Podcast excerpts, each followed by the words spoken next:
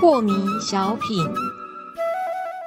张讲师您好，有一位听众朋友，他想请教讲师，他说啊，我有时候看待一个人在打量一个人的时候啊，如果旁边的人对他的评价不好，我也就会觉得，嗯，他应该就是不好。所以想请问讲师，我们应该要抱着怎么样的一个态度去看待一个我们不熟悉的人，才不会对一个人乱下评论呢？讲师。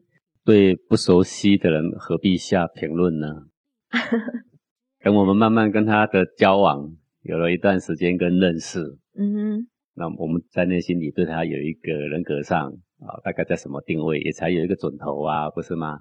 哦，所以不要对刚认识的人就下评论。对，但是我们对他的观察是必要的。嗯哼，我们对一个陌生的人就说我相信你，有必要吗？也没必要啊。是。对不对？是害人之心不可有，防人之心不可无啊。嗯哼，好，但是我们也不贪求人家什么，我们也不要求人家给我什么，是，也不想陷害人家，是。好，那么我们就跟他慢慢正常的交往的过程，然后慢慢的观察一个人，然后如果你有一天发现，哎，这个人德行很可以，那可能你才可以跟他交朋友啊，或者是你投资的时候你可以找他呀，嗯哼，啊。呃，重要的事情可以交付他啦，有事情可以找他谈心事啦。对你相信的人，你才会这样做嘛。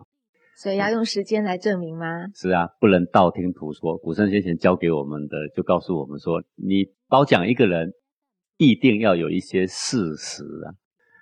一个人问你说啊，他好在哪里呀？啊，那么你要跟他讲哦，他过去什么什么时候做过什么什么，是不是要有所依据啊？所以才能够说这个人好，我要推荐给你啊。是。